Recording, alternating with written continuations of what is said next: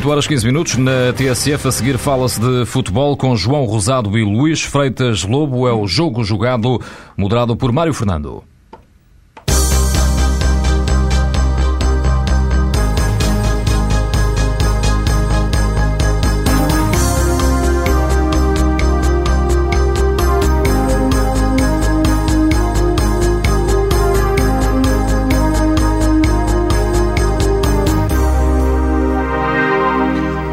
Boa noite, mais uma edição do Jogo Jogado, o programa das segundas-feiras em que João Rosado e Luís Freitas Lobo falam de futebol na TSF. Hoje, como seria inevitável, a crise que atravessa o Futebol Clube do Porto, que já tinha problemas na Liga dos Campeões, depois da derrota em casa com o Dinamo de Kiev, juntou agora a derrota com o Leixões para o campeonato e perdeu a liderança.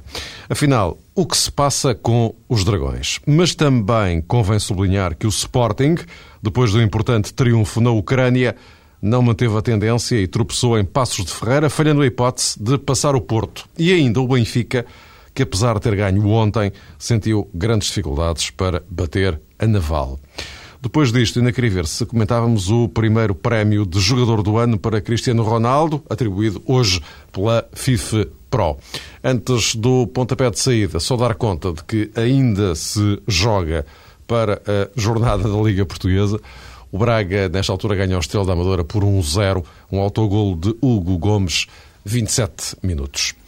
Posto isto, vamos então uh, começar uh, pelo Futebol Clube do Porto. É claramente o, o assunto do, do, momento. Derrota com o Dinamo de Kiev, derrota em casa com o Leixões, dois desares uh, consecutivos. João, hoje começo, hoje começo por ti. afinal, o que é que se passa com o Porto? Boa noite, em primeiro lugar, Mário. É, é uma resposta muito longa, provavelmente, é essa a pergunta. De qualquer forma, penso que o comportamento. Temos, tempo, temos algum tempo, pelo menos, para dedicar ao Futebol do Porto. O comportamento de Josualdo Ferreira, se calhar, espelha já um dos problemas da equipa portista. Julgo que tem denunciado algum nervosismo, alguma intranquilidade. A postura de Josualdo nas conferências de imprensa nos últimos tempos não tem nada a ver com aquilo que era tradicional ele protagonizar e, de alguma forma, também evidenciar perante os jornalistas. Eh, tinha a ideia de um, de um homem mais uh, sereno, um, se calhar uh, menos sujeito a determinado tipo uh, de críticas, e acho que Jesualdo, nos últimos tempos, concretamente depois deste desaire frente ao eleições, mas de alguma forma isso também era já evidente, ou foi evidente após o triunfo em Alvalade, parece mais sozinho, com aquela noção clara que hoje em dia não pode o Futebol do Porto prestar-lhe um apoio tão efetivo ao nível da administração. Eh, Jorge Nuno Pinta Costa não parece tanto. E eu acho que isso conduz Jesualdo por caminhos que não fazem propriamente parte do seu trajeto como, eh, como treinador e depois também como personalidade do futebol. E eu acho também que Jesualdo Ferreira, a esse nível, representa aquilo que tem sido também o Futebol do Porto de alguma forma equivocado, nomeadamente ao nível de algumas eh, opções eh, que, que tem tomado.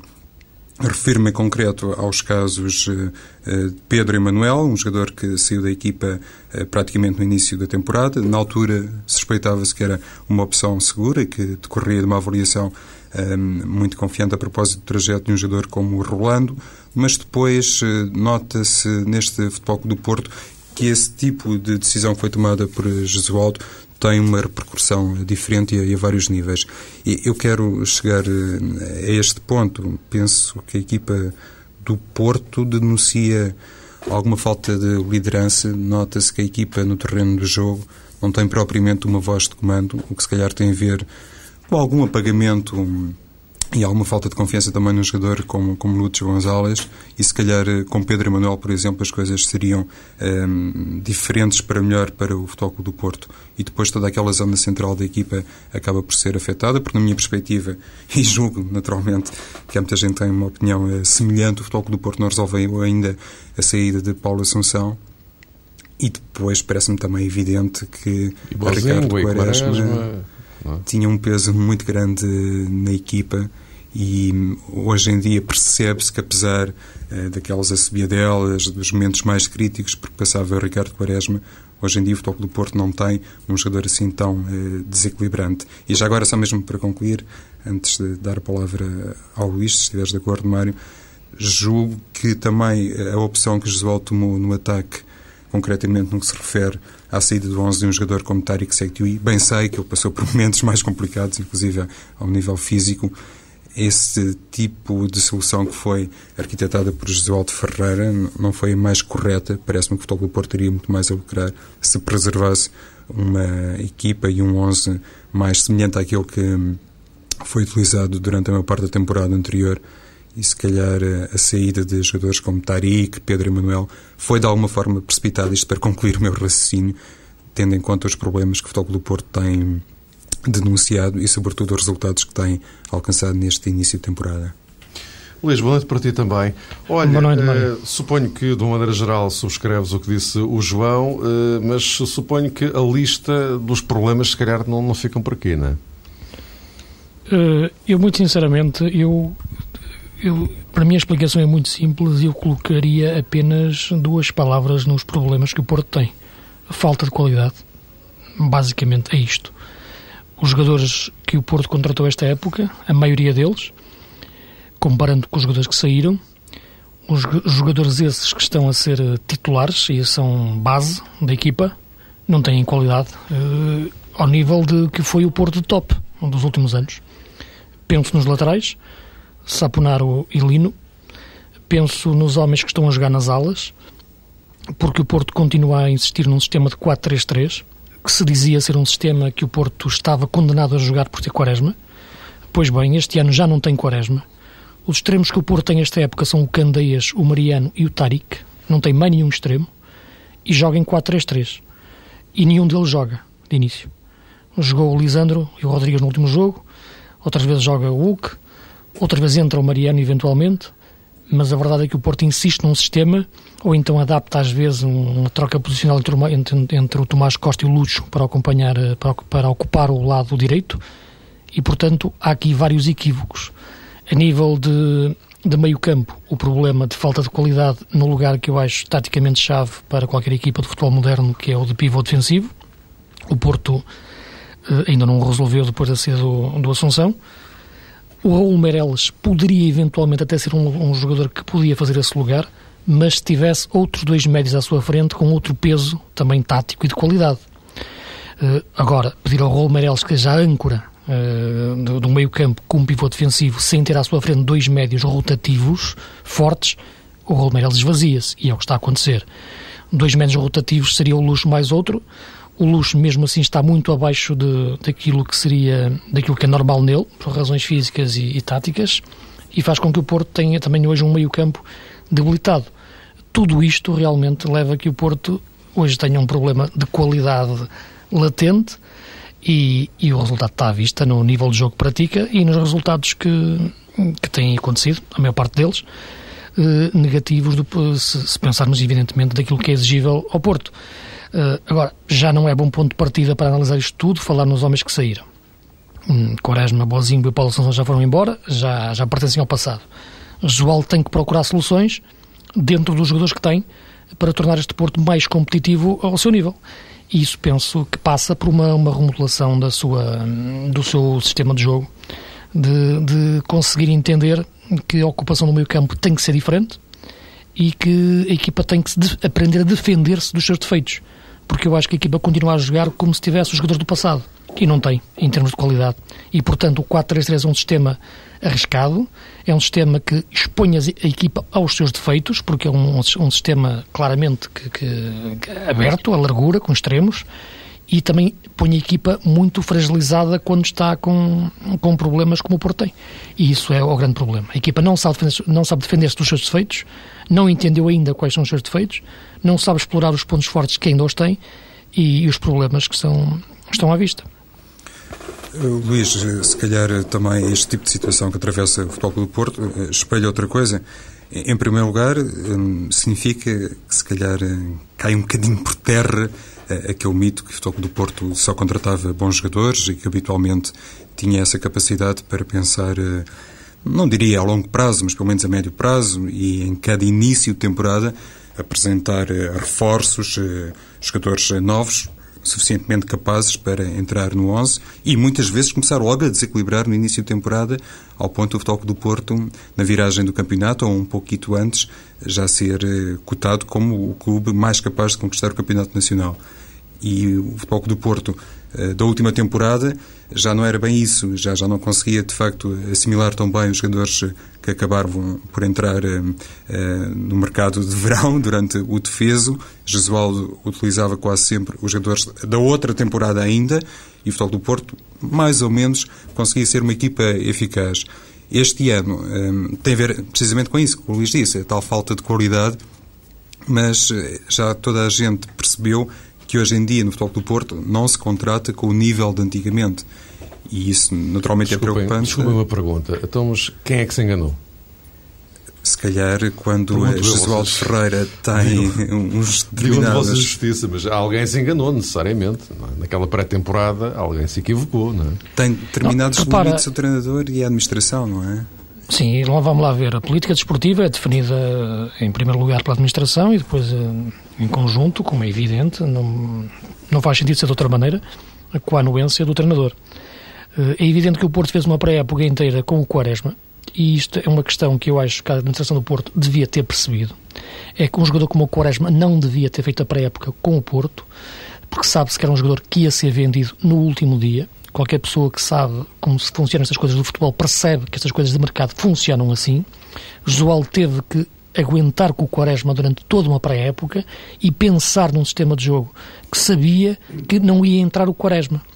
Uh, e estamos a falar de um 4-3-3 que serviu de base não só ao Porto dos últimos anos, como serviu também de base àquilo que são as equipas do Josualdo. Portanto, tudo isto é um erro de concepção de jogo desde o início. Depois, partir para uma época onde se fez uma pré-época já com estes problemas que, que, referi, insistindo num sistema de jogo em que se adapta a alguns jogadores a posições que não parecem as melhores. Por exemplo, eu posso pegar aqui, falei no caso do Raul Meireles, mas podia pegar no caso também do Cristiano Rodrigues. Eu via o Cristiano Rodrigues, por exemplo, a fazer o lugar que o Raul Meireles fez a época passada. Imaginava o meio campo do Porto com o Raul Meireles como pivô defensivo, Luxo e Cristiano Rodrigues. Seria um, pensando no 4-3-3. Ok, mas a partir daí o Porto teria que procurar, se quisesse continuar a jogar neste sistema de jogo, extremos eh, para jogar na, na faixa.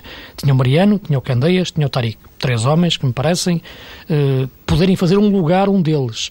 Teria que procurar outro extremo com valor para, para jogar do outro lado.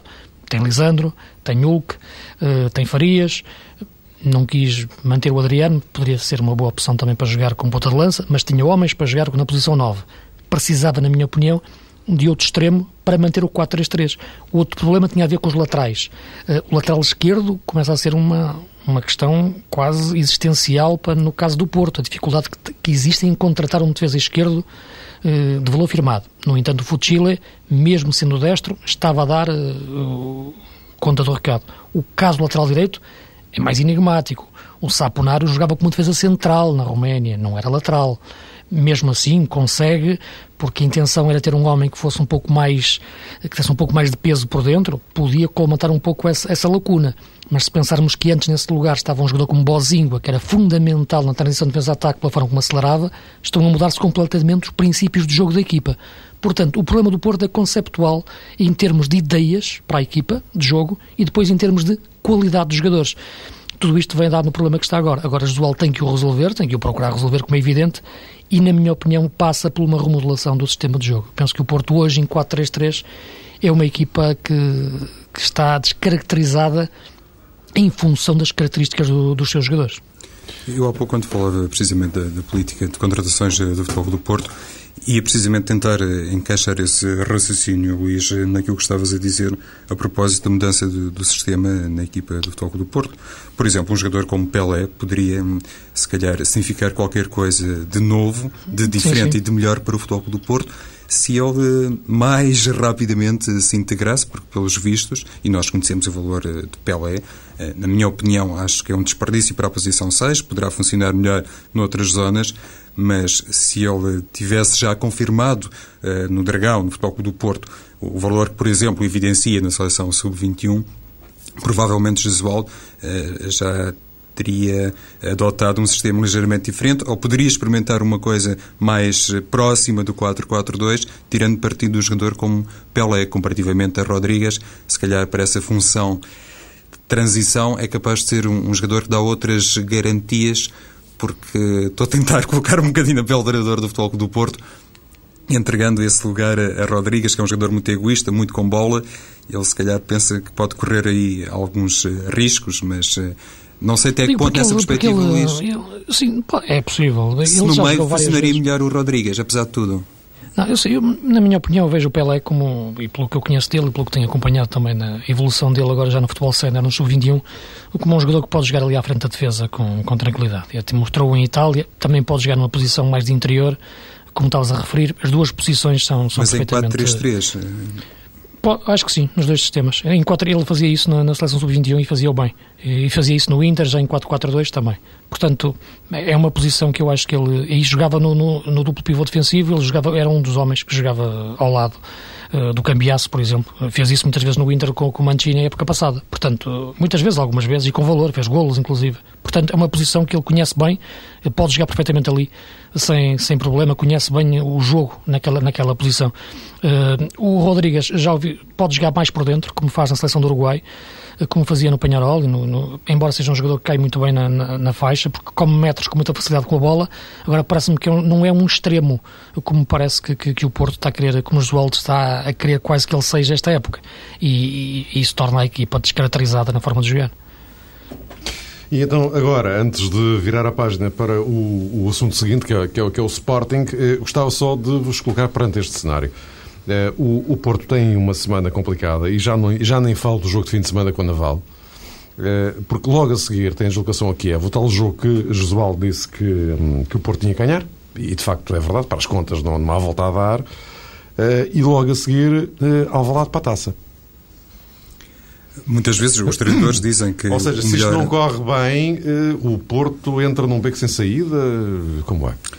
Estava eu a dizer, Mário, que muitas vezes os treinadores adotam aquele tipo de filosofia, pelo menos publicamente, são, digamos que, os primeiros a desencadear este tipo de receita. Depois do mau resultado, então o melhor é ter um grande desafio também pela frente, de forma a que a equipa sinta a responsabilidade e também denuncie capacidade para reagir nos maus momentos. É curioso que durante muito tempo também esse tipo de qualidade foi sempre reconhecível ao Futebol do Porto, que era, para já, uma equipa que perdia menos que os outros, e falo naturalmente no, no panorama uh, nacional. E, depois... e, até parecia estar a dar a volta, não é? Depois dos 4-0 em Londres, ganham em Alvalade ao Sporting, Exatamente. É? Parecia, mas afinal esse resultado que o Futebol do Porto conseguiu em Alvalade perante um Sporting que também estava e está a atravessar um momento relativamente complicado, se calhar atrapalha precisamente agora o tipo de raciocínio e de programação que pode fazer Jesualdo dentro desta perspectiva. Acreditar piamente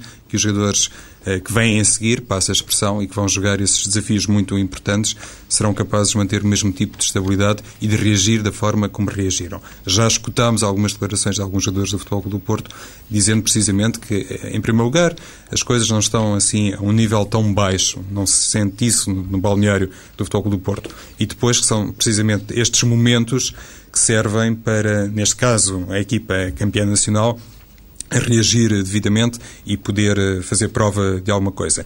A questão é que já se percebeu isso e por isso uh, o exemplo de Alvalade vem muito a propósito, na minha opinião, é que o Futebol Clube do Porto, o Futebol Clube do Porto peço desculpa, precisa de emendar, de facto, algumas coisas uh, estruturais e não se resolve propriamente com este tipo de mensagens e por muito otimismo que seja transmitido publicamente, o mais importante é reconhecer aquilo que de mal foi feito.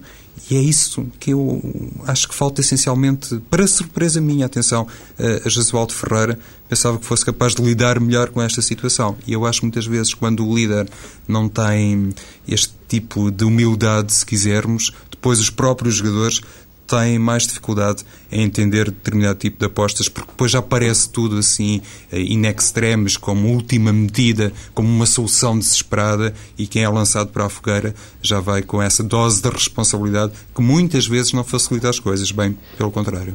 Sim, é, é verdade. Deixa-me referir, em relação ao jogo de Alvalade, é importante focá-lo, porque podemos estar a falar da crise do Porto e, e, e o próprio José Ferreira pode estar a pensar, ok, mas há duas semanas ou três semanas fui ganhar a Alvalade, portanto ao Sporting. Portanto, onde é que está a crise.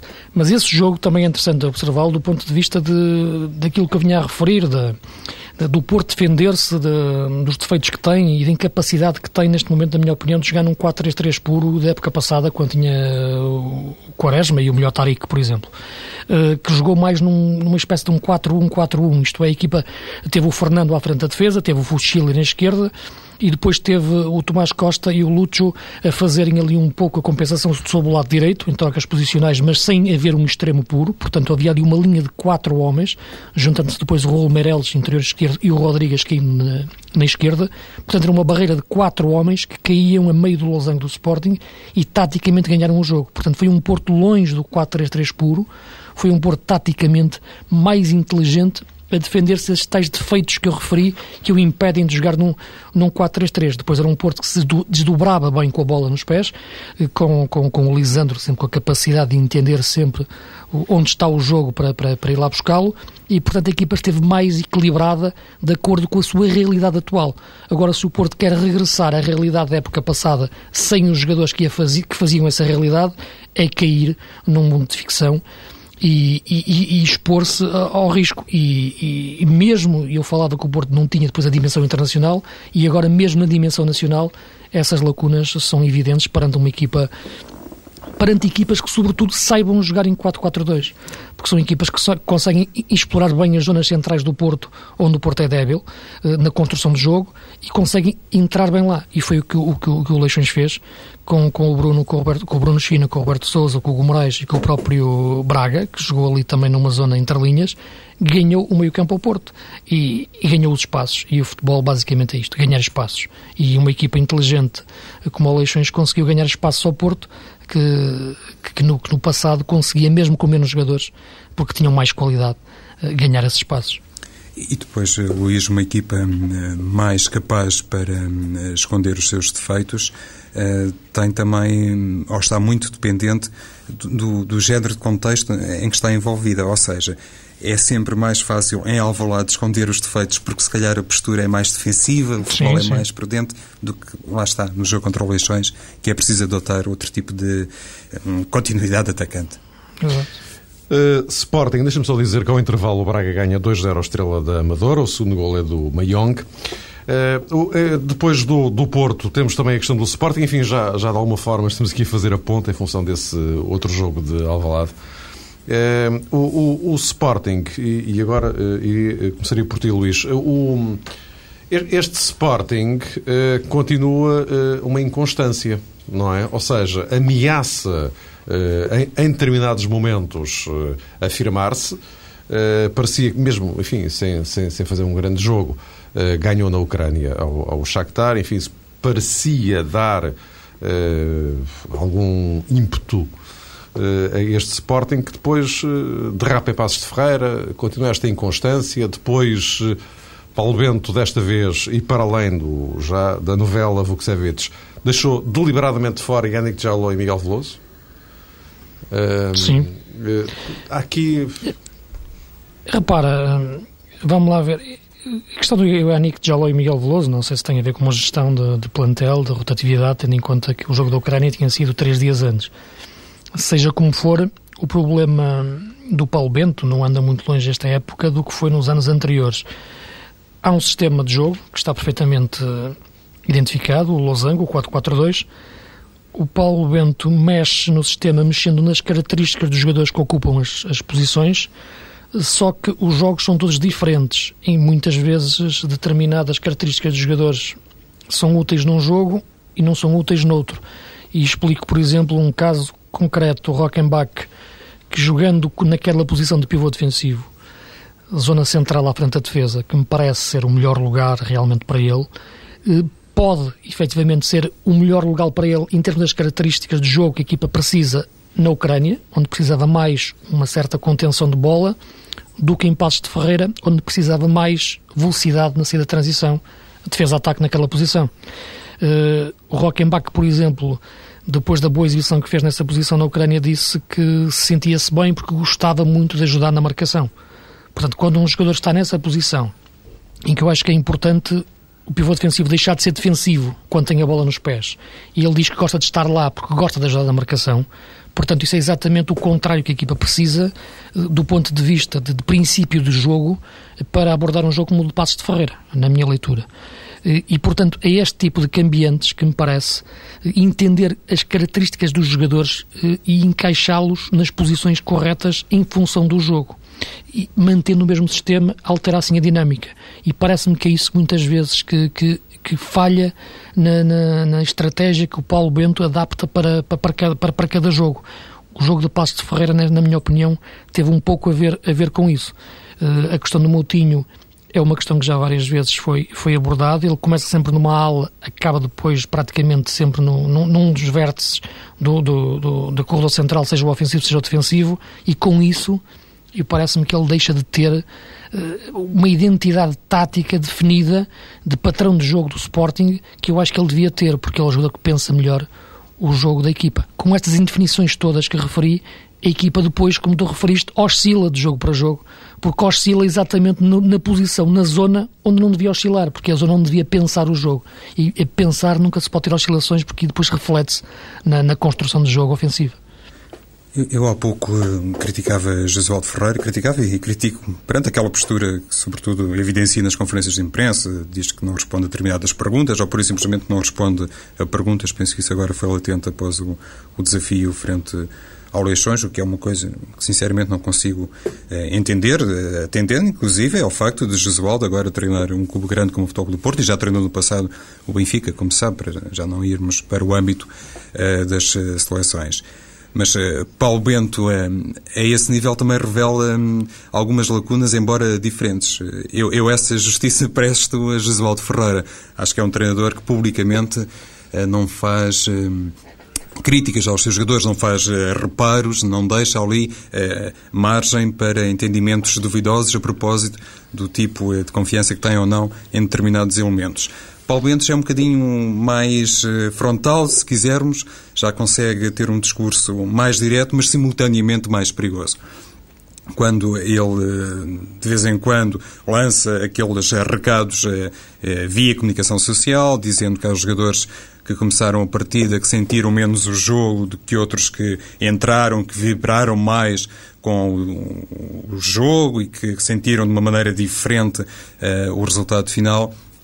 Esse tipo de gestão que faz Paulo Bento do balneário, porque ele, obviamente, está a referir-se a determinadas unidades que depois sentem claramente que eh, lhes serve esse, essa crítica, crítica pública de Paulo Bento, penso que acaba por ter repercussão e depois o grau de, de, resposta da equipa acaba sempre por ser diferente eh, também. É evidente, o Luís tocou em alguns aspectos de natureza eh, estratégica, poderemos eh, eventualmente fazer determinado tipo de reparos à colocação de um ou outro jogador no xadrez do Sporting, mas parece-me evidente que esta falta de resposta coletiva do Sporting em determinados jogos tem mais a ver também com alguma uh, irritação que, que graça no, no balneário perante determinado tipo de observações do treinador do que propriamente estará relacionada com alguma falta de adaptação de algumas unidades a determinados uh, lugares.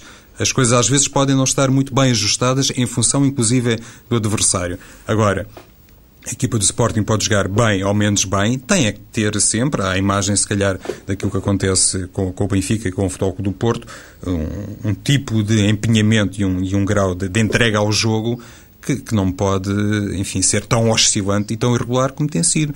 E eu acho que daqui para o futuro faria bem a Paulo Bento ter, se calhar, eh, um discurso uh, perante os jornalistas um bocadinho diferente quando se refere a determinados jogadores, mesmo sem citar nomes. Mas também não é preciso. Pois, muitas vezes não é preciso, de facto. Não, não. Uh, e aproveitando aqui a nossa reta final, ainda temos o Benfica. Uh, João, tu ontem estiveste na, na luz. aquele Benfica Ganha, certo, mas continua a demonstrar algumas fragilidades.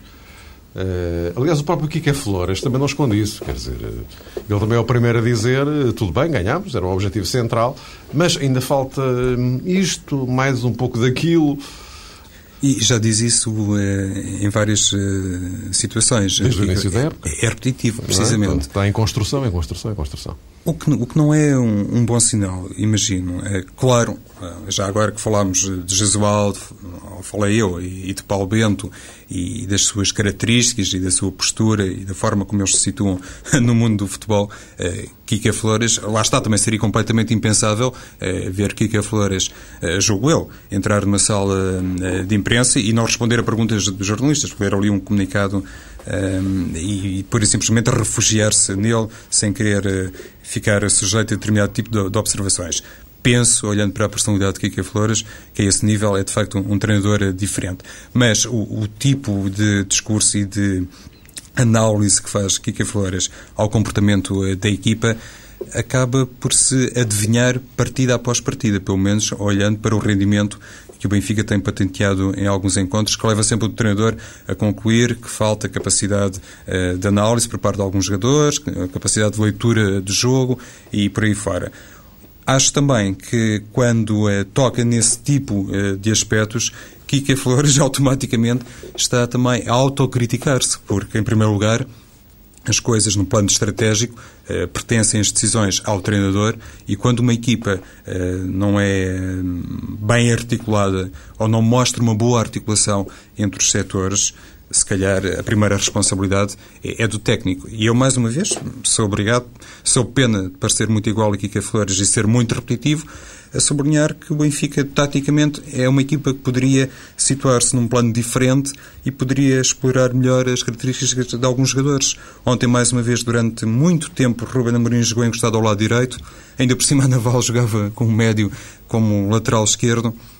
E só na segunda parte, embora relativamente cedo, creio que aos 54 minutos, é que Di Maria foi jogar para o lado direito do ataque do Benfica, uma coisa que poderia ter acontecido logo no início do jogo a esse nível, Kika Flores, eh, mais uma vez, precisa de andar mais depressa, eh, de ficar mais identificado com algumas características eh, do futebol português, coisas muito específicas, muito próprias, mas que semanalmente também podem ser analisadas, detectadas e, e previstas uh, sempre que o Benfica jogar uh, perante determinado tipo de, adversários. Se corrigir depressa essas lacunas que ele próprio tem, uh, Kika Flores, se calhar depois também é mais fácil para o Benfica ser uma equipa mais homogénea e também mais coerente, e acho que é sobretudo isto que ele pretende uh, dos seus jogadores.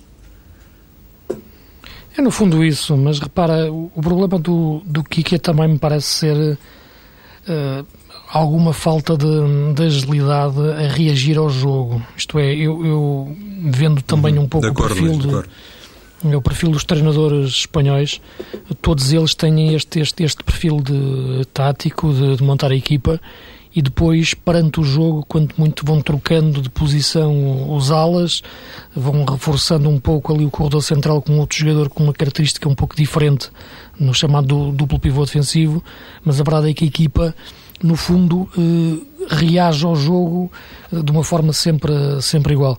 Eh, é um sistema muito exigente, eu penso que é o sistema este 4-4-2 mais clássico é o mais exigente de todos, porque é aquele que obriga a uma maior deslocação dos jogadores para a ocupação dos espaços, sobretudo o, o corredor central, e o Benfica ainda não tem uma dupla de médios defensivos, os homens que jogam à frente da defesa. Eu não, médio defensivo, tirava a palavra defensivo, médio centro, eh, com classe, com categoria, para ler o jogo, entender o jogo nas suas diferentes fases.